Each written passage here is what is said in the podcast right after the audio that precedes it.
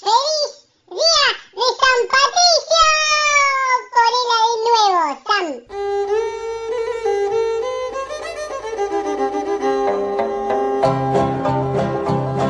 As I was going over the far-famed Kerry Mountains, I met with Sam. Chuck No, esa no, la versión copada, la de Metallica.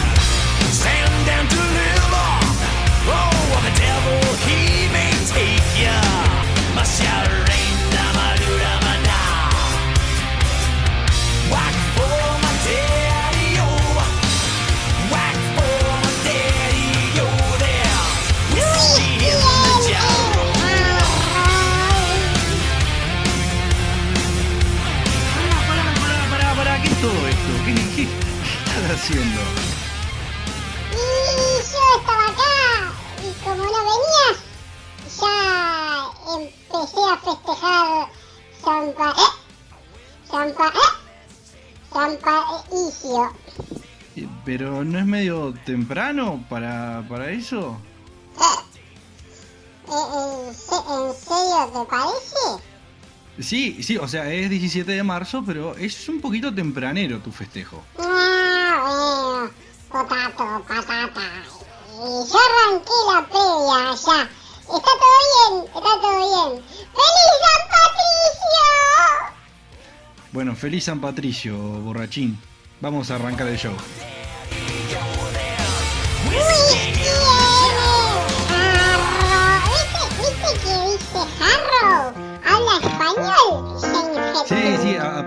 Español en la escuela. ¿En serio, pa?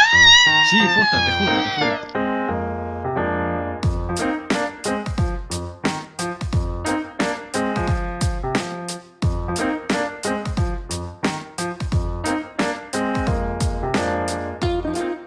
Este es el cierre de la temporada 5, ¿sí? Ya estamos en el cierre.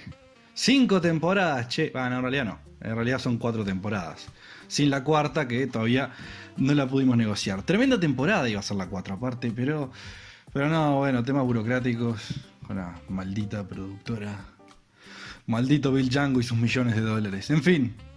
Esta temporada estuvo buena, estuvo buena. Esta temporada tuvimos el especial de San Valentín. Me declaré Swifty. Vi mis primeros Grammys como Swifty. Y me di cuenta de una cosa. Me di cuenta de que los Grammys celebran la música, pero no celebran tanto la buena música. Creo que es más un concurso de popularidad. O sea, en ninguna premiación seria Justin Bieber o Bad Bunny pueden competir y mucho menos ganar cosas, en el caso de Bad Bunny. De seis nominaciones, Taylor Swift ganó un premio. Uno. Rompió un récord con eso, pero está, no importa. Una de las categorías en las que perdió está nominada con Andrew Lloyd Webber, que es el tipo que escribió El fantasma de la ópera, Jesus Christ Superstar, Evita y, y un montón más. Pero no, ganó la alegre y siempre colorida Billie Eilish en esa categoría. Ya saben, esa chica con canciones que, que son para nada traumatizantes y los videos siempre llenan el alma de, de flores, no son hechos del material con el que se hacen las pesadillas. Es aterradora Billie Eilish, la verdad. Si te gusta Billie Eilish, está todo bien, gustos son gustos, pero yo que vos, sin apuro y sin que sientas que te estoy atacando de ninguna forma, pero pasate a visitar un psicólogo, por las dudas. Contale qué te pasa, anda, contale que te gusta Billie Eilish. ¿Saben qué ese chiste? Yo estuve un rato pensándolo. Estuve pensándolo porque la sociedad está tan, tan predecible en sus quejas últimamente, que además de ya saberme los eslóganes de turno de memoria, me sé, ya, ya sé con qué me tengo que ofender y con qué no. Por ejemplo, chiste de pedofilia o asesinato, no hay ningún problema. Chistes sobre quienes pueden o no pueden tener hijos, no pasa nada. Ah, pero si voy a decir algo que pueda sugerir que tener problemas mentales es algo raro, ya me va a saltar eh, eh, el progre de turno que me está escuchando. Y aparte ya si es medio fascista, eh, es medio fascista ya de, pique, ¿no? El, fanático, ¿no? El, progre moralista, navegador de las redes, el, Avenger de las redes, que, que salta dice, ¡ay, me ofende! Mátenlo o cancelenlo, que es algo que me enteré que existía. Si la comunidad no le gusta algo que dijiste, sea verdad o no, estés justa o injustamente acusado, toda tu obra puede irse por el caño y nadie deberá, deberá mandarte más que mensajes negativos. Te, van a tener que hacer un bullying eh, virtual impresionante, le tienen que hablar mal a tus familiares, escupirte por la calle, a tus amigos también, te tienen, tus amigos van a tener que elegir entre seguirte siguiendo y no seguirte, porque dicen, mira, la verdad te quiero mucho, pero me, me van a hacer la vida imposible. Es, es un acoso cibernético, como, eh, como el que le hicieron a Taylor eh, antes de Reputation, y como le hicieron a tanta gente. Yo, por ejemplo, hay un caso más local, hay un caso de un uruguayo muy inteligente, eh, que no voy a mencionar el nombre, pero eh, el tipo tenía tremenda trayectoria. Estaba siendo considerado para un cargo político más técnico, en realidad, eh, que podría hacer un gran aporte para el país. ¿Y saben qué le pasó a este personaje? Que no voy a mencionar. Dijo algo en Twitter. Algo desafortunado. No insensible, no malo, ni injusto, ni inmoral, ni siquiera bajo la moral judio-cristiana o bajo la moral de esta generación de cristal, en la que está todo, eh, todo, todo es malo, todo es malo, salvo que pienses igual a ellos, entonces eh, si vos decís algo que se oponga un poquitito, ya se rompen a llorar y te atacan por Twitter, etc. Pero este personaje dijo algo en Twitter. Y el acoso era tal que tuvo que borrarse Twitter y, y le dijeron que mejor no, no, no estuviese en ese puesto, que no tenía nada que ver con las redes.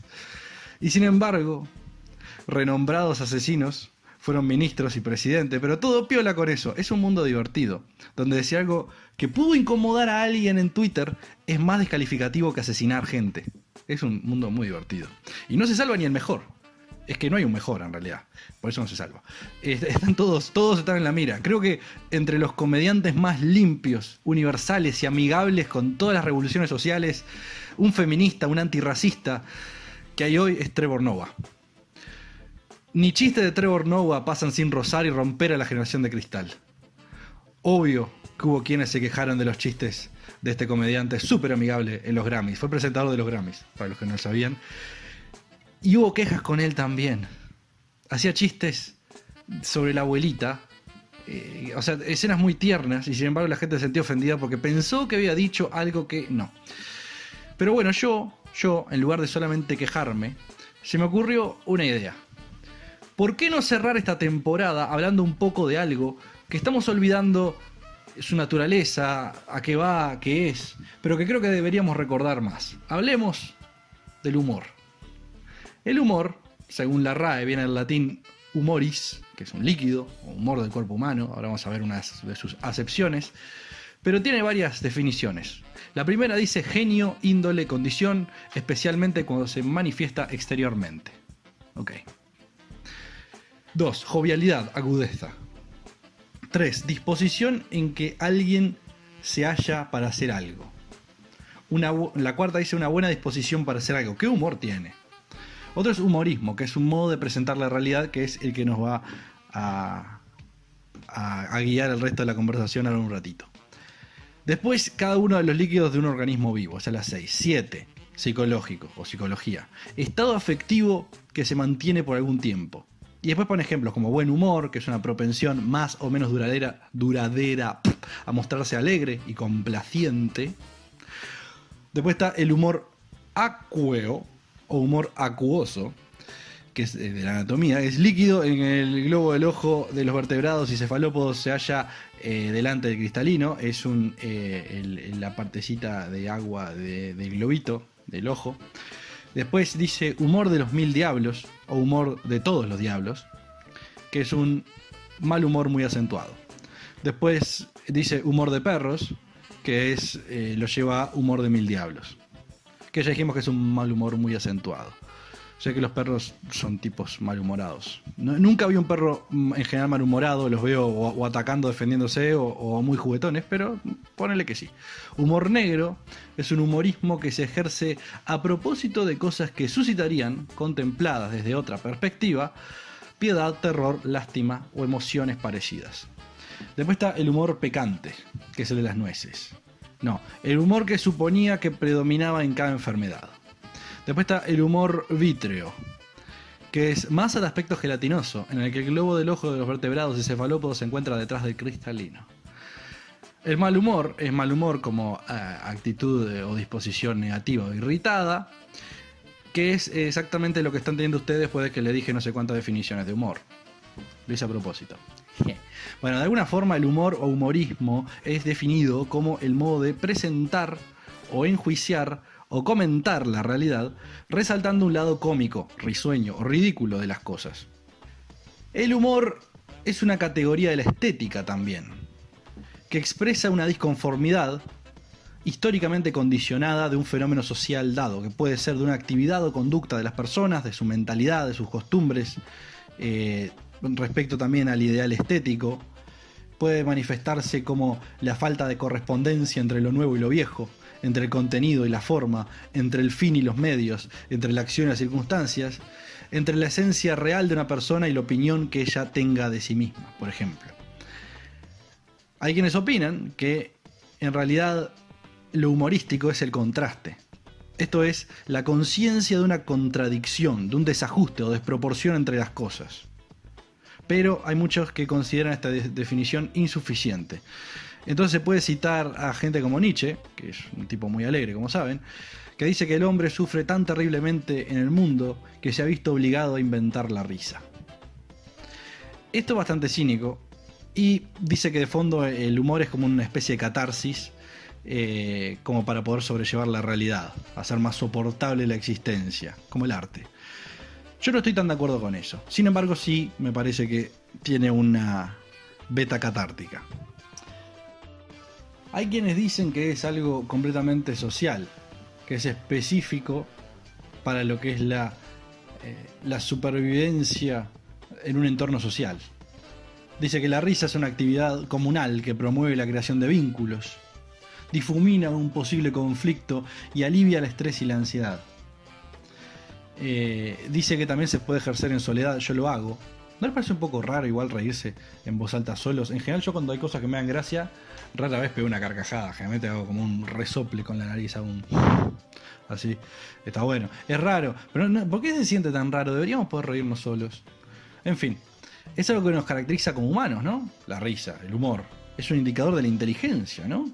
Bueno, en realidad el humor alcanza también una forma de expresión en los animales. Hay algunos etólogos que dicen que el humor es ante todo un rictus, no un recto, un rictus que aparece en los labios de los primates y se muestra cuando estos se enfrentan a situaciones para ellos absurdas, irresolubles, inasumibles, dañosas o sencillamente incomprensibles. Dice que enseñar los dientes es una forma de desviar un impulso agresivo o de resumirlo mímicamente. Un tipo de apagar, de sublimación inteligente que sirve para evitar la violencia y el dolor. O sea que de ahí viene que enseñar los dientes o reír entre los humanos está tan eh, asiduamente ligado a disociarse de acontecimientos que suscitan normalmente una gran inquietud. No digo el reírse para no llorar, pero, pero a veces se asocia con la desgracia, como el humor negro. Entonces, a veces se habla de lo que es la risa nerviosa como un acto fallido del inconsciente. Desde este punto de vista, es que el humor constituye un acto de, purificación, que permite evacuar esta violencia, esta frustración, esta situación que no queremos resolver o que no podemos resolver y nos evita el sufrimiento. De alguna forma, entonces, el humor desempeña una función catártica semejante al de las lágrimas, pero un poco diferente porque el humor supone una separación, no una identificación con el problema o con el objeto eh, con el que estamos sintiendo ese eh, desaprecio o, o compasión. También de esto también deriva una, una curiosa relación sadomasoquista entre el humorista y su público, que se expresa en risa. El humorista generalmente se presenta muy frecuentemente ante los oyentes como alguien resentido y humillado. Yo no, yo, yo soy un desgraciado de verdad. Y mi, y mi vida me humilla, me humilla más a mí de lo que ustedes jamás podrían. Así que está todo bien. Mi ego, mi ego está tan abajo que ustedes no podrían jamás alcanzarlo. Menos si están en esos ponis morales eh, que se usan para, para ir a pelear en las redes, como, como esos caballeros morales que son algunos de ustedes, a los que están subidos. Por lo menos sin eso. Está, muy en el piso, no puede, está enterradito. Eh, bueno, existen diferentes tipos de humor adaptados a diferentes sensibilidades y grupos humanos. Como por ejemplo, los nenes suelen reírse más de las caídas y los tropiezos, mientras que no comprenden la sutileza de lo que es una sátira o una ironía. También existen variaciones culturales en el sentido del humor que lo hacen divertido si estás en un determinado lugar y tiempo, pero pierde toda la gracia en otro. Esto se debe a que el humor en realidad cuenta mucho con el contexto. Todo lo que es un- lo, lo a priorístico, las presuposiciones de la gente. En realidad lo que importaba, como estamos hablando antes, era que haya cierto contraste. Para este contraste, y generalmente el humor, este, se necesita una sorpresa. Y esta sorpresa que es necesaria el humor depende de necesariamente factores culturales, de cómo uno piensa que el mundo es. Hay gente que dice, por ejemplo, que en Japón no existen los chistes, sino meros juegos de palabras y algu- algo de comi- comicidad en alguna situación, porque en realidad cree que se carece del sentido de la irreverencia que caracteriza a la cultura occidental para otros tipos de chistes. Es un humor, si se quiere, más inocente, más infantil. Humberto Eco sostiene que lo trágico y lo dramático son universales, pero que lo cómico no. De hecho, hay toda una sarta de cómicos que sirven como ejemplo de eso. Son muy populares en su país, pero son muy poco reconocidos fuera del país. Por ejemplo, Cantinflas es muy desconocido fuera de todo lo que es eh, América Latina. Eh, Lenny Bruce, aparentemente, que es un comediante eh, americano muy controversial, no, no pegó mucho éxito en Europa. Hay mucha gente, por ejemplo, que dicen que hay un- una serie de italianos, por ejemplo, que son muy buenos en Italia, pero que son intraducibles los chistes. Entonces, cuando estamos hablando de estos comediantes, estamos hablando de algo que no es tan universal. Sin embargo, cuando se hace comedia no verbal, o mímica, o física, en, en el cine mudo, Charlie Chaplin, Mr. Bean y tantos otros, es algo bastante más universal. Hay alguien que señala que el principio de la incongruencia en el humor es universal. Que uno siempre se ríe de lo imprevisto. La cuestión es romper ese tabú, sexo, política, religión. Dice que es algo común a, todos los- a todas las culturas el reírse de la incongruencia. Ahora, lo que no es común es el límite de lo que se quiere o se puede transgredir. O qué es, cuál es el elemento sorpresa.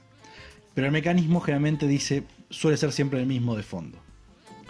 Por otro lado, también tenés el humor negro, que se apoya en elementos tristes o desagradables para hacerlos más soportables. Que transforma y degrada eh, en algo más gracioso, algo que a menudo podría ser más doloroso. Hay un autor que es Paul Ribot que dice que el humor consiste simplemente en trazar a la ligera las cosas graves y gravemente a las cosas ligeras. Yo me siento bastante afín a esta visión. Esta especie de inversión o, o cambiar una cosa por la otra en el mundo, poner a alguien en un rol donde no debería estar, eh, se abusa bastante, eh, por ejemplo, la, la comedia americana, la cinematografía americana. Por ejemplo, un gran ejemplo de esto es cuando se hace un intercambio de roles en lo que son los eh, sexos, los géneros tradicionales. Y si a alguno le parece que no existe tal cosa, pregúntese si no conoce a gente que le parece hilarante ver un hombre vestido de mujer o una mujer hacer de hombre. O sea, Gasalla no tuvo éxito de casualidad, gente. Es el cerebro primitivo, haciendo cortocircuito, diciendo, "Ja, ja, ja, pará, pero en mi cultura eh, esa vestimenta es de... ese vestido, él no. Oh, pero ojo, eh, nos podemos reír mientras sea hecho a propósito y para y mal, ¿no? Como ridículamente, como para ridiculizar de cosas. Recuerden que si se hace a propósito, si es en serio, si es un hombre que se viste de mujer y se siente identificado como una mujer, entonces deja de ser un chiste inmediatamente e ipso facto hay que aplaudir a la mujer valiente que acaba de nacer. Otro ejemplo típico de la degradación de lo serio y, el enaltecimiento de lo común es, por ejemplo, todo lo que es el cine de Woody Allen. Eh, en este caso también, Woody Allen también lo usa como un instrumento educativo. De alguna forma sigue un principio que dice corrige riéndote de las costumbres. Existen algunas técnicas específicas de lo que es el humor verbal, como es la ironía, como es el sarcasmo, como es la hipérbole, como es el, el anticlímax, como por ejemplo también de Woody Allen. Dios ha muerto, Nietzsche ha muerto y yo no gozo de muy buena salud. Después hay otra serie de cosas más, más enigmáticas, eh, como, como la antítesis, como el oxímoron, que nunca mejor usado como empeñaró la inteligencia. Después tenés la alusión, tenés la silepsis, tenés el juego de palabras, tenés la sátira, tenés la parodia, están las paradojas también. Y otras cosas no verbales, referentes a una retórica paralela que juega con los gestos, posturas, caídas, resbalones, en la cual hay una disonancia entre lo que se está haciendo físicamente y lo que se está diciendo. Mucho de esto también se denomina lo que es el humor de o la comedia de- situacional. Un autor más actual, Michael Mulcahy, sostiene que el humor es una modalidad epistemológica superior, posee un potencial liberador en relación con las ideologías que intentan ofrecer una visión única del mundo. En mi caso creo que nunca pensé mejor que con chistes al respecto de temas. Y creo que la comedia ayuda a desafiar la autoridad de los axiomas. A mí me enseña a pensar mejor, me ayuda a sentirme mejor, me ayuda a hacer sentir mejor. Me ayuda a enseñar y a aprender, me ayuda a sobrellevar cosas que me lastimaron o lastiman. Y creo que más allá de una herramienta didáctica, catártica y sanadora, el humor creo que nos brinda una la única cosa, puede ser, que necesitamos de verdad, que es la humildad, que es una forma de encarar el mundo, es una forma de ser estoico, pero de una forma más alegre, no tan sufrida. Creo que el humor nos ayuda a hablar de temas que es incómodo abordar en la forma directa o seria. Y también creo que el humor está tan cerca de la verdad a veces, que a veces suena más acierto que muchas cosas serias.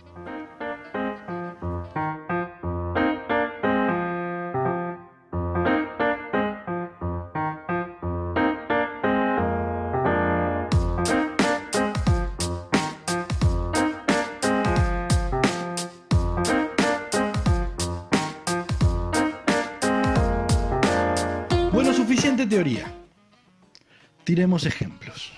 Es un show de humor. No para hablar del humor después de todo. En realidad es un show. Es un show, ya quién sabe de qué es. Yo seguro que no sé. Pero bueno, ejemplos de chistes. Ah, Ejemplos de chistes.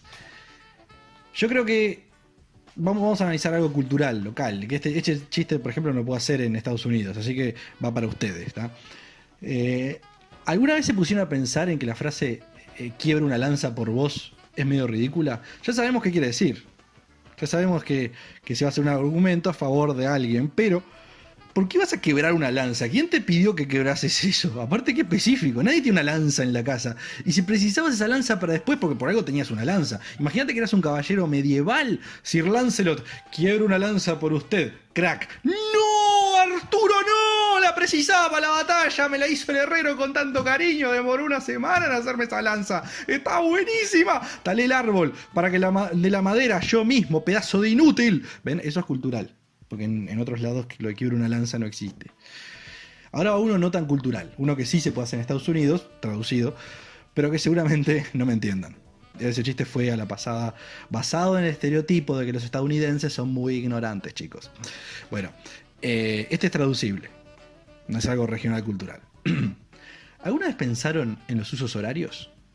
¿No les parece algo raro que no hay una línea continua de tiempo en la que me corro un par de metros y cambio un minuto? Porque no es así, uno va caminando, es la una, es la una, es la una, es la una y ¡bam! De la nada son las dos. Así.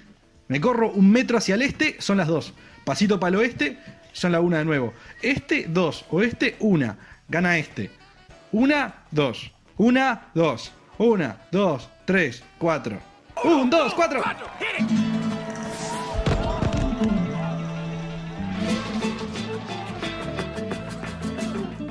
Cousin Donkey, y'all.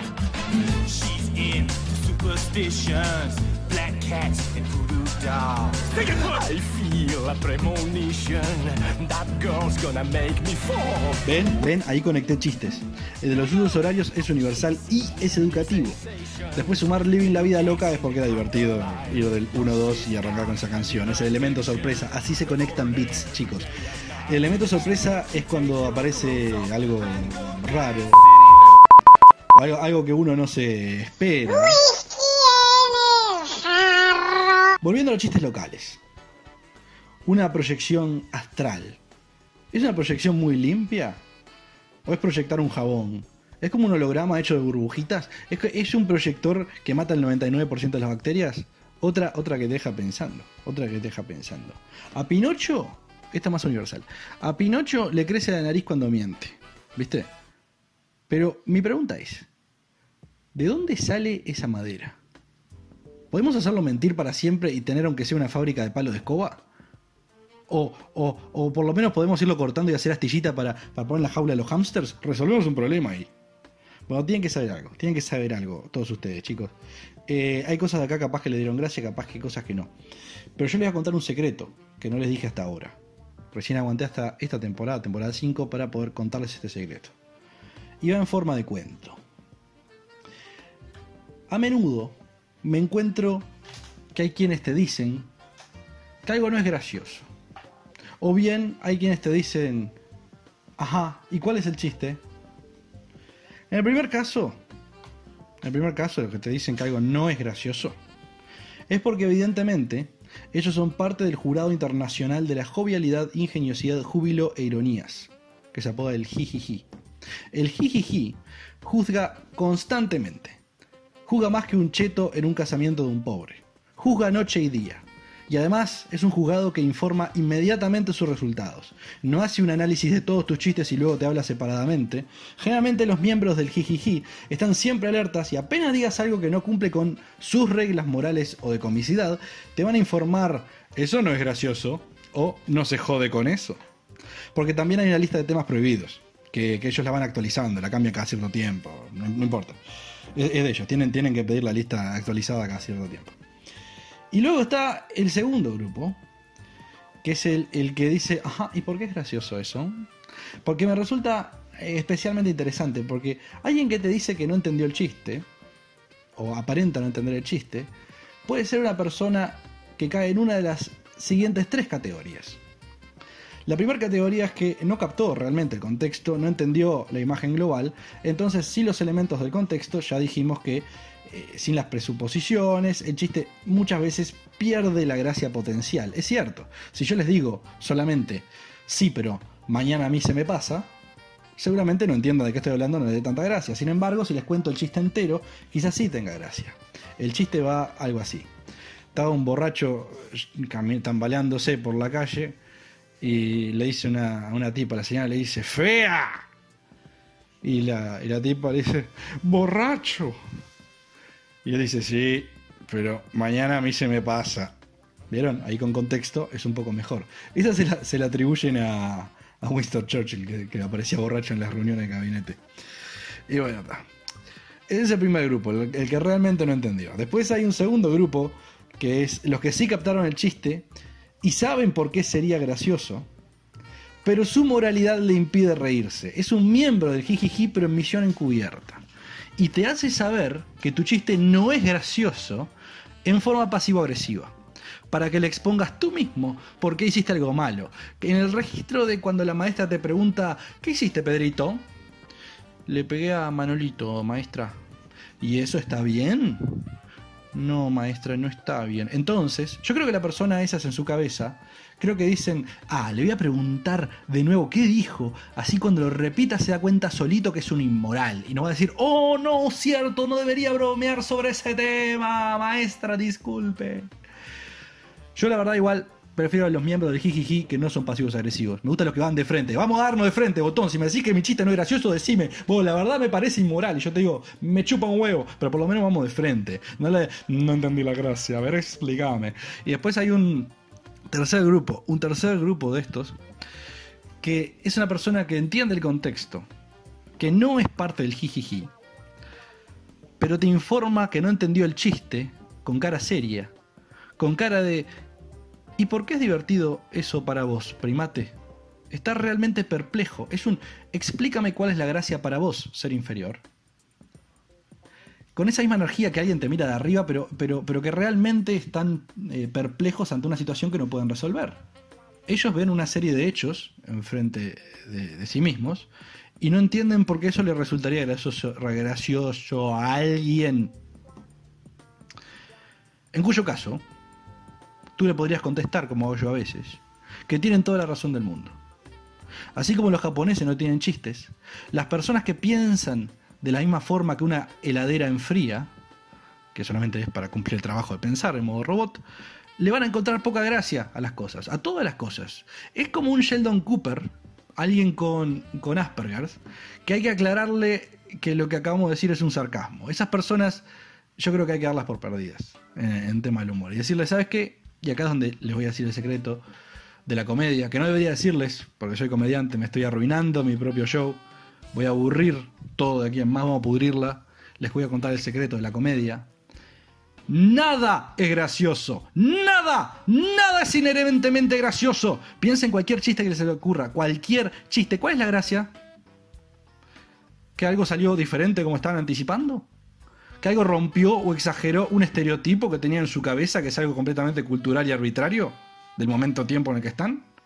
¿Que hay algún elemento ridículo?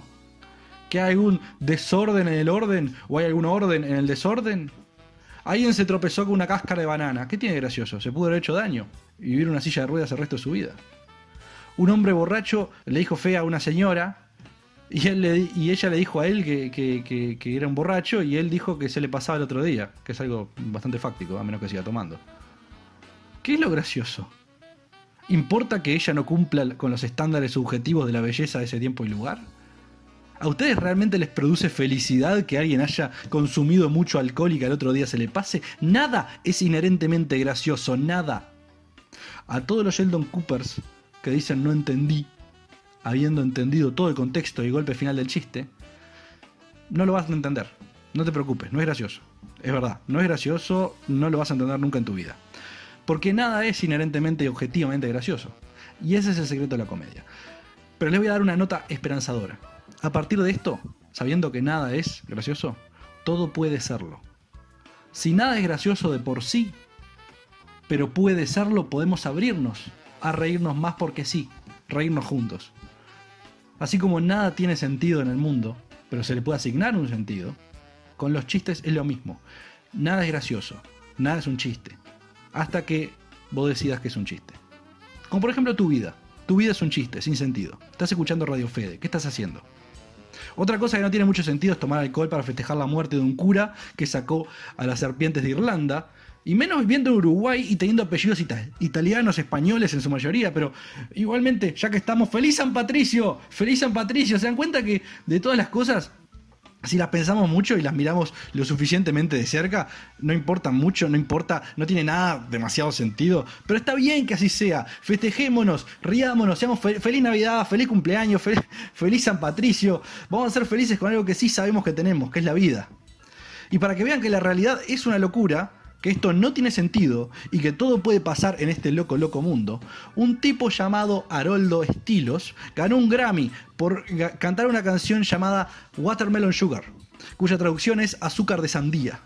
Pero en realidad supuestamente hace referencia al sexo oral a las mujeres. En realidad es medio ambiguo, porque por lo que leí puede hacer referencia a la eyaculación femenina, a la eyaculación masculina, a la heroína, a la cocaína, a los hongos psicodélicos, marihuana y otras drogas, al sexo oral, a la parte femenina, sexo oral en el ano y a tantas otras cosas que ya no tienen sentido fijo. Se dan cuenta que son cosas muy diferentes y no tienen ningún sentido fijo. O sea, Jarrito Styles dice que no puede vivir sin la sensación de ese azúcar de sandía y lo peor, lo peor es que es re pegadiza, es re pegajosa, tanto la melodía como de lo que está hablando.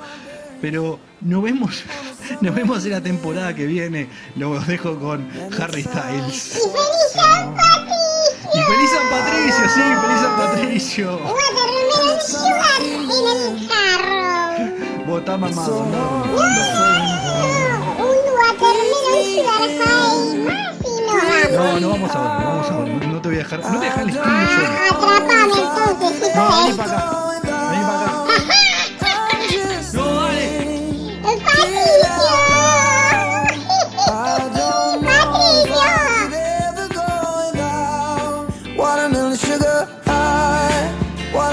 sugar.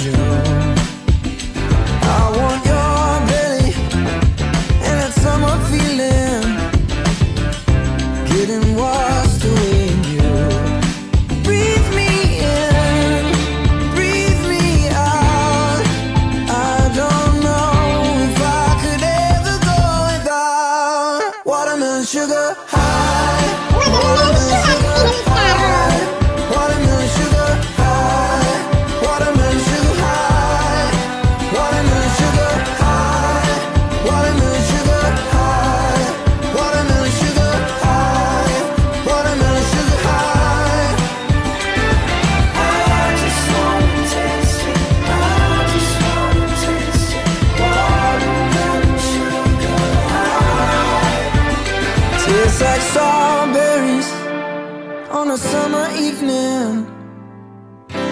And it sounds just like a song. I want your belly and that summer feeling. I don't know if I could ever